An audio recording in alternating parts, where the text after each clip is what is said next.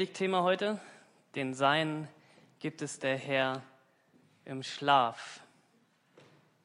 So der Titel von heute. Ich habe was vorbereitet dafür. Ich muss dazu einmal kurz hier hinten hineingehen.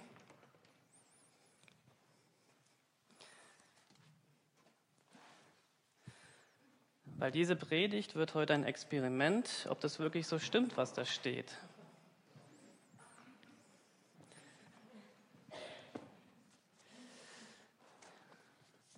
Isomatte. Für all diejenigen, die das jetzt nur hören können und nicht sehen.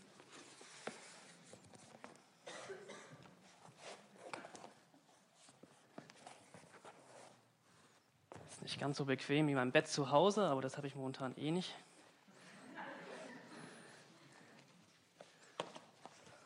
Mein Schlafsack.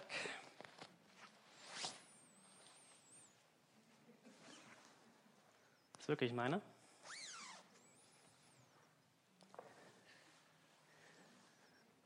Mein Kissen.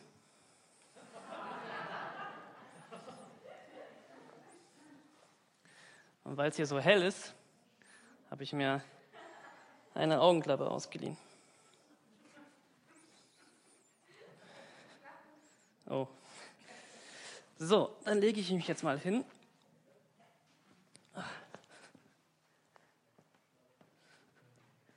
Den Seinen gibt's der Herr im Schlaf.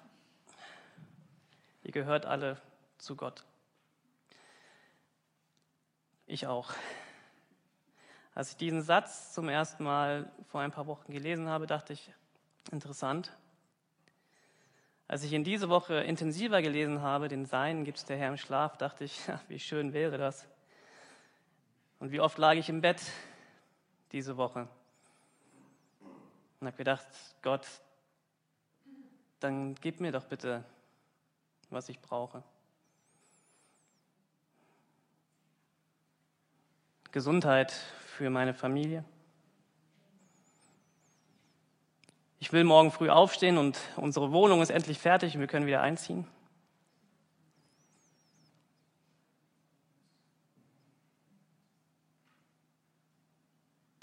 Und um ehrlich zu sein, die Nacht auf Freitag, äh, Freitag auf Samstag habe ich keinen Schlaf gefunden. Und habe geweint und war verzweifelt und hatte Sorgen. Den Sein gibt's der Herr im Schlaf, was soll, was soll das?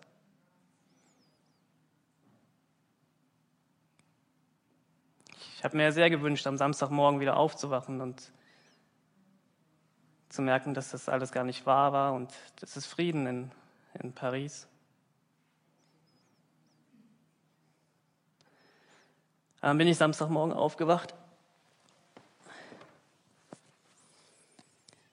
und hatte ein Problem mit diesem Satz.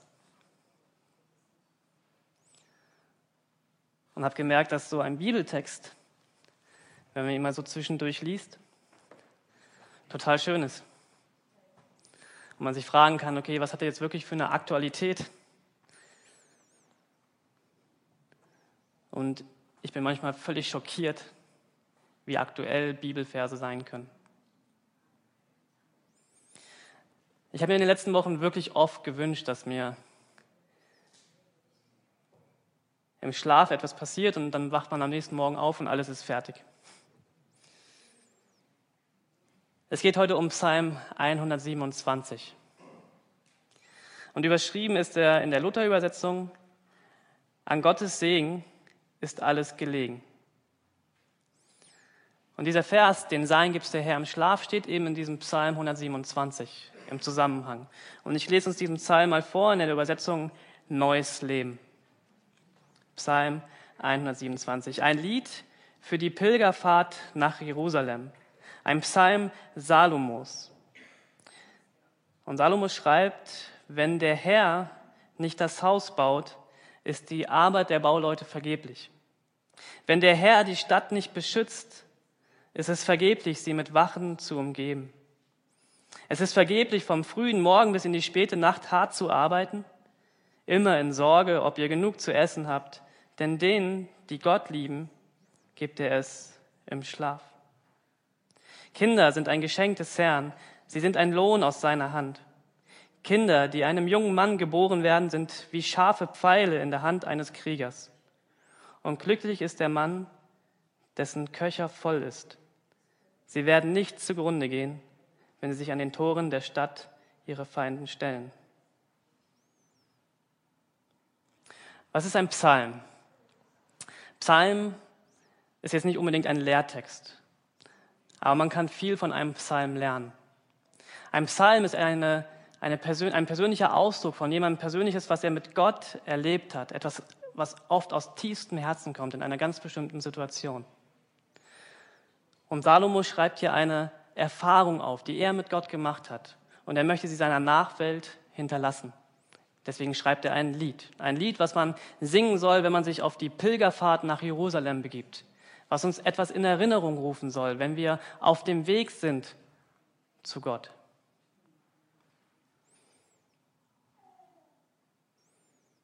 Und ich sage es nochmal, als ich diesen Satz gelesen habe, den Sein gibt's der Herr im Schlaf, da dachte ich immer wieder, wie schön es wäre, endlich sich hinzulegen, sich auszuruhen, nicht mehr so viel zu machen. Alles ist irgendwie erledigt. Und man hat endlich Zeit für die wichtigen und wesentlichen Dinge des Lebens.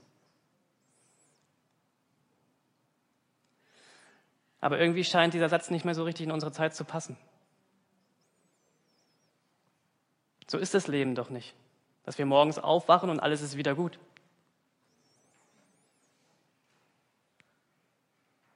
Na gut, dieser Satz ist auch schon ein paar tausend Jahre alt. Damals waren die Zeiten vielleicht anders.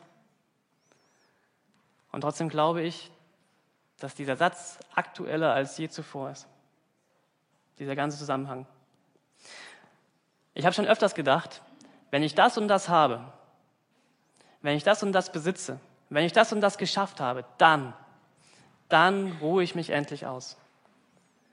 Dann habe ich Zeit. Dann habe ich das erledigt dann habe ich Ruhe.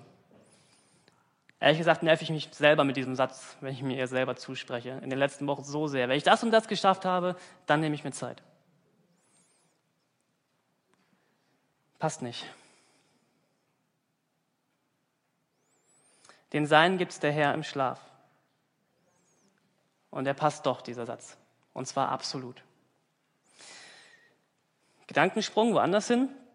Die Bibel sagt nirgendwo, dass irgendwann der Zeitpunkt kommt, dass ich mich zurücklehnen kann, gemütlich irgendwo liegen oder sitzen kann und Gott macht alle Dinge für mich. Im Gegenteil. Zum Beispiel ein, eine Weisheits, ein Weisheitsspruch, eine Weisheit aus dem Buch der Sprüche in der Bibel. Dort steht, ich ging am Feld eines faulen Menschen vorüber, am Weinberg eines Narren. Und ich sah, dass er mit Dorn überwuchert war. Er war mit Unkraut bedeckt und seine Mauern waren eingestürzt. Und als ich so hinschaute und darüber nachdachte, erkannte ich, wenn du noch ein wenig länger schläfst, da ein kleines Nickerchen, dort eine kurze Ruhepause, dann wird dich die Armut überfallen wie ein Wegelager und Not über dich hereinbrechen wie ein bewaffneter Räuber. Ja, also die Bibel spricht ganz, ganz oft für Fleiß und für Anstrengung und gegen Faulheit und gegen Bequemlichkeit. Also das kann dieser Psalm hier nicht meinen, dieser Psalm 127, dass ich mich irgendwie hinlege und Gott macht dann schon alles. Das ist es nicht. Aber was ist es dann? Was will uns dieser Psalm 127 sagen? Was wollte uns Salomo mit diesem Psalm sagen? Was hat er erfahren für sein Leben? Und er, dieser Psalm spricht ein paar Themengebiete an. Und als ich diese Themengebiete gestern nochmal gelesen habe, dachte ich, ja, aktueller können sie wirklich nicht sein. Menschliches Planen und Schaffen der Hausbau. Ich weiß nicht, wer von euch hat gerade eine Baustelle zu Hause bei sich in der Wohnung? Okay, wir fühlen uns verbunden, Bianca. Aber ich weiß, dass ganz, ganz viele von euch schon gebaut haben, renoviert haben, keine Ahnung, was gemacht haben. Wenn der Herr nicht das Haus baut, ist die Arbeit der Bauleute vergeblich. Ein Satz, der vielleicht doch noch mehr Leute anspricht, ist auch aus diesem Psalm, es ist vergeblich, vom frühen Morgen bis in die späte Nacht hart zu arbeiten, immer in Sorge, ob ihr genug zu essen habt. Ich habe mich gefragt, für was arbeiten wir eigentlich heutzutage? Es ist doch nicht mehr nur, dass wir genug zu essen haben, oder? Letzte Woche sagte jemand in einer Predigt diesen Satz, den ich gehört habe, wir arbeiten heutzutage sogar dafür, dass, dass unsere Autos nicht nur Alufelgen im Sommerreifenstil haben, sondern sogar jetzt auch noch als Winterreifen. Fand ich erst ein bisschen lustig und dann dachte ich so, ja stimmt. Was wir eigentlich alles heutzutage meinen, besitzen zu müssen und uns dafür den, jetzt hätte ich fast ein böses Wort gesagt, aber den, was ist, was ist es dir wirklich wert, dass du dein ganzes Leben lang mit einer stressvollen Sorge im Bauch arbeitest? Was ist dir diese Alufelge wirklich wert? Was ist sie mir wert? Es ist vergeblich, vom frühen Morgen bis in die späte Nacht hart zu arbeiten, immer in Sorge, ob ihr genug habt. Dann spricht dieser Psalm auch die kommunale und die staatliche Sicherheit an.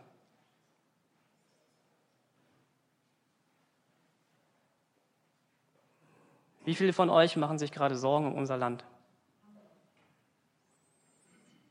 Fragen sich, wie soll das weitergehen? Wie viele saßen am Freitagabend vor dem Bildschirm und waren verzweifelt?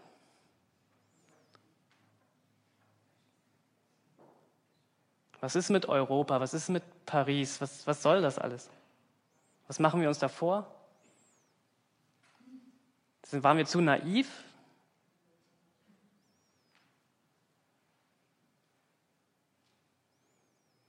Und ich fühle mich einem Terror ausgeliefert. Und ich kann nichts anderes machen, als zu beten und zu hoffen Und ich habe gesagt, ich, ich muss mich entscheiden, entweder hasse ich jetzt und versuche irgendwie Vergeltung zu üben, aber das ist nicht der Lebensstil, den ich leben will. Ich will so viel wie möglich Frieden in diese Welt bringen. Und meine Frau schrieb mir eine Nachricht an diesem Tag und sagte, Marc, der erste Ort, wo, wo wir Frieden haben müssen, ist in unserer Familie. Und diesen Frieden, der in unserer Familie ist, den können wir dann weiterbringen in die, in die Schulen, in die Gemeinden, in die keine Ahnung wohin.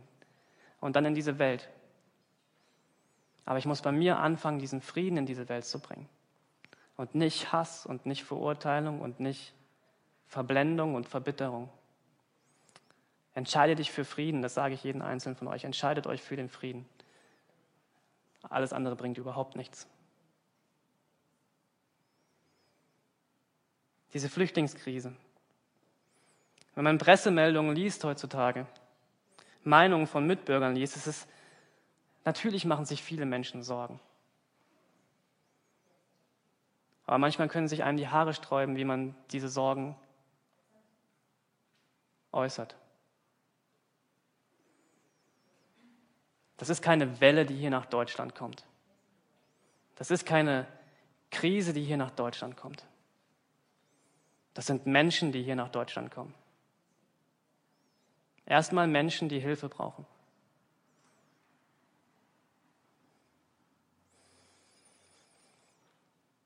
Und es geht um die Nachkommenschaft und das Zeugen von Kindern. Da muss ich erstmal ein bisschen schmunzeln. Okay, jetzt geht erstmal um das harte Arbeiten, dann um meine Sicherheit und dann um Sex. Passt nicht zusammen. Und dann habe ich gemerkt, dass hinter das Zeugen von Kindern noch eine tiefere Bedeutung steckt. Kinder waren damals die Absicherung von Menschen für die Zukunft. Ja, in diesem Psalm geht es darum, dass wenn du viele Söhne hast, brauchst du keine Angst zu haben, wenn dich der Feind angreift. Du hast viele scharfe Pfeile in deinem Köcher. Du hast ganz viele junge Söhne, die du auf deine Feinde losschicken kannst. Kinder waren auch die Versorgung. Es war damals normal, dass man als ganze Sippe in einem Haus gelebt hat. Und die Kinder Deine Söhne und deine Töchter gingen arbeiten und haben dich als ältere Menschen mitversorgt. Das heißt, wenn du viele Kinder hattest, dann warst du abgesichert für die Zukunft. Und das ist etwas, was uns heute auch angeht oder auch beschäftigt. Unsere Absicherung für die Zukunft. Wie viele von euch machen sich, sich Sorgen die, um die Zukunft? Und Lucy, ich danke dir für das, was du eben gesagt hast. Unsere Rente. Ich habe keine Ahnung, wie viel Rente ich irgendwann mal bekommen werde. Vielleicht muss ich ewig Pastor sein. Mache ich vielleicht gerne. Nicht, nicht unbedingt hier, aber vielleicht doch. ja, ich komme ja nicht mit dem Rollstuhl hier hoch. Da müssen wir noch einiges umbauen, wo wir wieder bei der Baustelle wären. Nein, im Ernst. Wie viel machen wir uns Sorgen um unsere Zukunft? Was bedeutet für dich Zukunft überhaupt? Die nächsten paar Jahre? Das Morgen? Für mich hat diese, diese Sorgen um die Zukunft auch immer einen Ewigkeitswert. Was, was kommt nach dem Tod, wenn ich sterbe? Wo verbringe ich meine Zukunft? Gibt es da ein nach der Ewigkeit, äh, nach, der, nach dem Tod eine Ewigkeit? Also wir merken, dass dieser Psalm 127 ganz essentielle Dinge in unserem Leben anspricht. Plan, Arbeiten und Leben, Sicherheit und unsere Zukunft. Und ich habe gemerkt, dass in jedem dieser drei Bereiche uns Sorgen überfallen können, die einem Bauchschmerzen bereiten, die, die uns so zusammenziehen können, dass wir nichts mehr anderes können, außer zu weinen. Nicht mehr schlafen zu können. Schlaflosigkeit. Vor Sorge. Ich weiß noch früher, als ich zur Schule ging, hatte ich manchmal Sorge vor irgendwelchen Arbeiten. Bei mir war es meistens Biologie und Chemie, habe ich, konnte ich nicht. Und ich habe gelernt und gelernt und gelernt, also ungefähr zehn Minuten. Und dann habe ich gedacht, so, nee, komm, vergiss es. Und aber in der Nacht davor habe ich es bereut, dass ich nicht gelernt habe und hatte Bauchschmerzen vor Sorge, wie diese Arbeit morgen werden wird. Das waren meine größten Sorgen. Aber diese Sorgen verschieben sich. Und heute geht es in meinem Leben um, um andere Sorgen, andere Bereiche. Ich habe sie aber immer noch. Und genau darum geht es in diesem Psalm. Der Autor will nicht die Arbeit aus unserem Leben irgendwie verbannen. Er will sagen, dass die Bauchschmerzen, die du hast vor Sorge, und es ist egal welcher Bereich, die musst du nicht alleine tragen und sie müssen auch eigentlich gar nicht sein. Du kannst sie abgeben oder zumindest mit jemandem teilen. Und dir sicher sein, dass da jemand an deiner Seite, möchten, seine, an deiner Seite sein möchte, in jedem Bereich deines Lebens. Helmut Schmidt, ein großer Mann, hat viel getan, ist verstorben in der letzten Woche. Und ich habe viel über ihn gelesen. Ich habe ihn auch öfters noch gesehen im Fernsehen. Und Helmut Schmidt zitierte gerne einen Satz. Und der Satz ging so, Gott, gib mir die Gelassenheit, Dinge hinzunehmen, die ich nicht ändern kann. Den Mut, Dinge zu ändern, die ich ändern kann. Und die Weisheit, das eine vom anderen zu unterscheiden. Vielleicht nochmal, Gott, gib mir die Gelassenheit, Dinge hinzunehmen, die ich nicht ändern kann, den Mut, Dinge zu ändern, die ich ändern kann, und die Weisheit, das eine vom anderen zu unterscheiden. Vielleicht kennst du das. Du sitzt von morgens bis abends am Schreibtisch, weil alles noch irgendwie erledigt werden muss. Und sogar deine Mittagspause nutzt du dafür, um noch Dinge zu erledigen, noch ein Meeting reinzuschieben, noch irgendwas abzuhaken auf deiner Liste. Und die ganze Zeit hast du diesen Stress im Bauch. Ein paar Lebensweisheiten von Salomo für dich und für mich. Gott regiert und Gott schenkt. Und was bei aller Arbeit und Plan schließlich irgendwann mal herauskommt, das liegt nicht in deiner Hand. Das liegt in Gottes Hand. Und es ist Gott eine Freude, Freude die Bedürfnisse der Seinen zu erfüllen. Und das ist genau der Kern von diesem Psalm. Deswegen steht er auch heute hier so im Mittelpunkt. Den Seinen gibt's der Herr im Schlaf. Was bedeutet den Seinen? Ganz einfach ist es, es sind seine Freunde. Gottes Freunde, die, die zu ihm gehören. Und im Schlaf müssen wir uns auch nochmal genauer angucken. Die genaue Übersetzung von diesem Wort vom Hebräischen ins Deutsche, die hängt von einem Detail in der hebräischen Grammatik ab. Und die meisten deutschen Übersetzungen, die lassen dieses Detail unübersetzt. Aber viele von euch wissen das, ich habe schlaue Bücher, die ich lesen kann.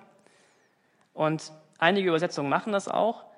Man kann diesen Satz auch so übersetzen, so viel gibt er seinem Freund im Schlaf oder mit Recht gibt er seinem Freund Schlaf.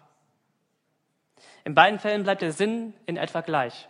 Gottes Wille für seine Freunde ist nicht die Sorge um all diese Dinge, die einem Bauchschmerzen bereiten, sondern die Ruhe. Und die Gabe, die Gott seinen, den Seinen geben möchte, ist die Ruhe und die Gelassenheit, die nicht im Gegensatz zur Arbeit und Anstrengung wohl aber Ruhelosigkeit und Bauchschmerzen bildet. Bei Gott und mit Gott können seine Freunde bei allen Planen und Pflichten, bei aller Anstrengung und Freude des Lebens, bei allen so krassen Sachen, die gerade auf unserer Welt passieren, aber auch in all den schönen Dingen, immer wieder Ruhe finden.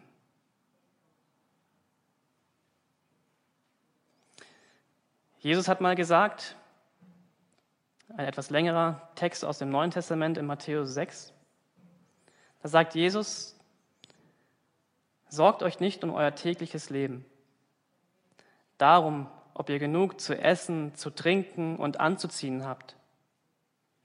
Besteht das Leben nicht aus mehr als nur aus Essen und Kleidung? Schaut die Vögel an. Sie müssen weder sehen noch ernten, noch Vorräte ansammeln, denn euer himmlischer Vater sorgt für sie. Und ihr seid ihm doch so viel wichtiger als sie. Können all eure Sorgen euer Leben auch nur einen einzigen Augenblick verlängern? Nein. Und warum sorgt ihr euch um eure Kleider? Schaut die Lilien an und wie sie wachsen. Sie arbeiten nicht und nähen sich keine Kleider. Trotzdem war selbst König Salomo in seiner ganzen Pracht nicht so herrlich gekleidet wie sie.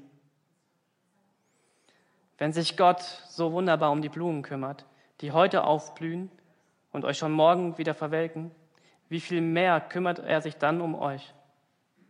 Euer Glaube ist so klein. Hört auf, euch Sorgen zu machen um euer Essen und Trinken oder um eure Kleidung. Warum wollt ihr leben wie die Menschen, die Gott nicht kennen und diese Dinge so wichtig nehmen? Euer himmlischer Vater kennt eure Bedürfnisse. Wenn ihr für ihn lebt und das Reich Gottes zu eurem wichtigsten Anliegen macht, wird er euch jeden Tag geben, was ihr braucht.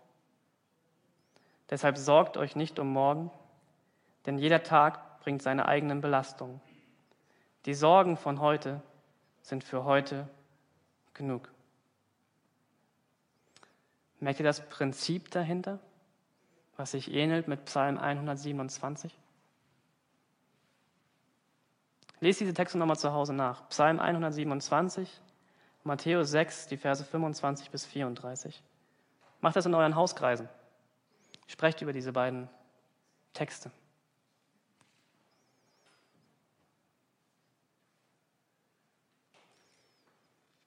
Was machst du mit deinen Sorgen?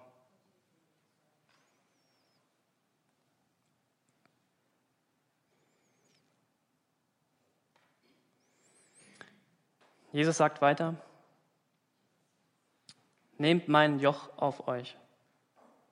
Ich will euch lehren, denn ich bin demütig und freundlich, und eure Seele wird bei mir zur Ruhe kommen.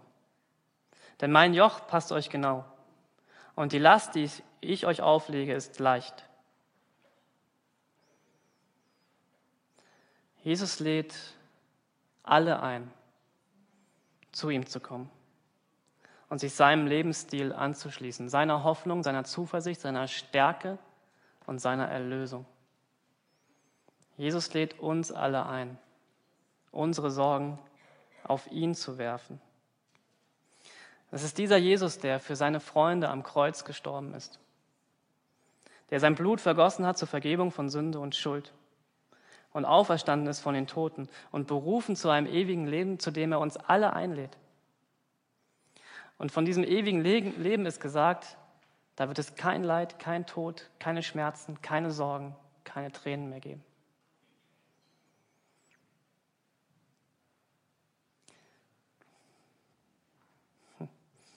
Und wisst ihr, was das Einzige war, was mich ähm, in der Nacht vom Freitag auf Samstag schlafen lassen hat? Genau das, diese Zuversicht, dass Jesus eines Tages wiederkommen wird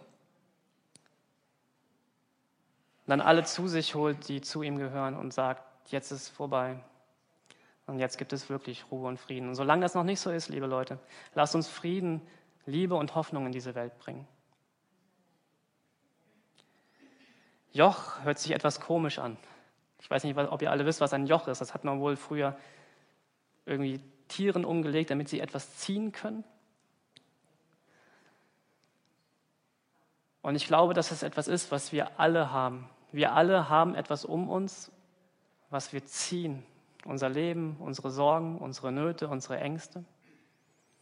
Und Jesus sagt hier an dieser Stelle, gib das Joch, was du gerade anhast, her.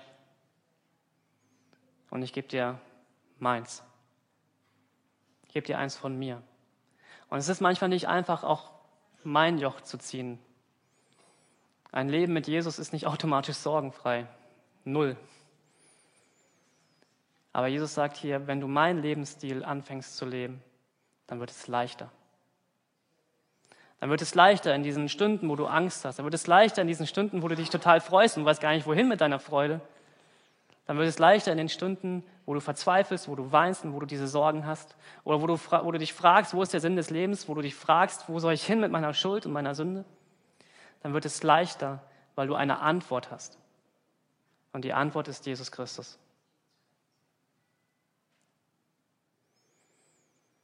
Der Lebensstil von Jesus ist absolut herausfordernd.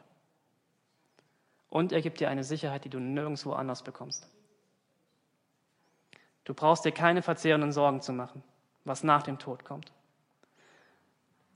Du musst nicht mal mehr Angst haben vor dem Tod. Und ich weiß, das ist ein Satz, den kann man ganz leicht sagen, wenn man nicht in dieser Situation ist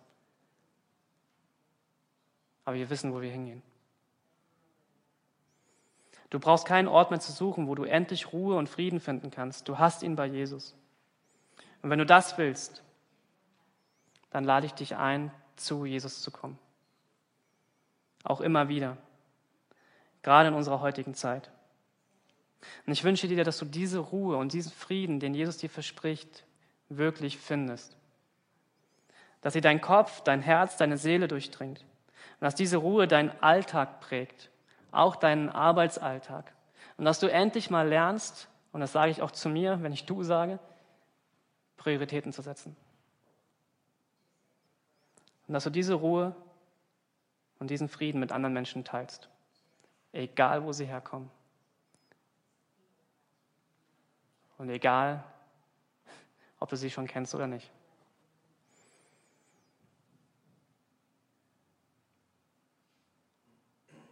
Ich bete.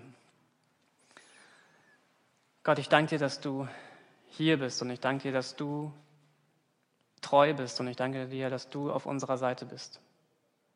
Und ich danke dir, dass du uns Ruhe und Frieden geben möchtest. Ich danke dir, dass du deinen Sohn Jesus Christus auf diese Erde geschickt hast, der das gelebt hat und gesagt hat und bezeugt hat, der sich geopfert hat für uns, damit wir das wirklich verstehen, was das bedeutet. Dass wir Vergebung von Schuld und Sünde erfahren können und Liebe und Frieden in deinem Namen, Jesus Christus, finden dürfen. Gott, ich bete für diese Menschen in Paris. Ich bete für die Menschen, die hier nach Deutschland kommen. Und ich bete für die Menschen, die auf der ganzen Welt verteilt sind und leiden, verfolgt werden von Terror, Gewalt und verblendeten Idealismus. Gott, ich bitte dich um Frieden für jeden einzelnen Menschen, für jedes einzelne Herz, für jede einzelne Seele.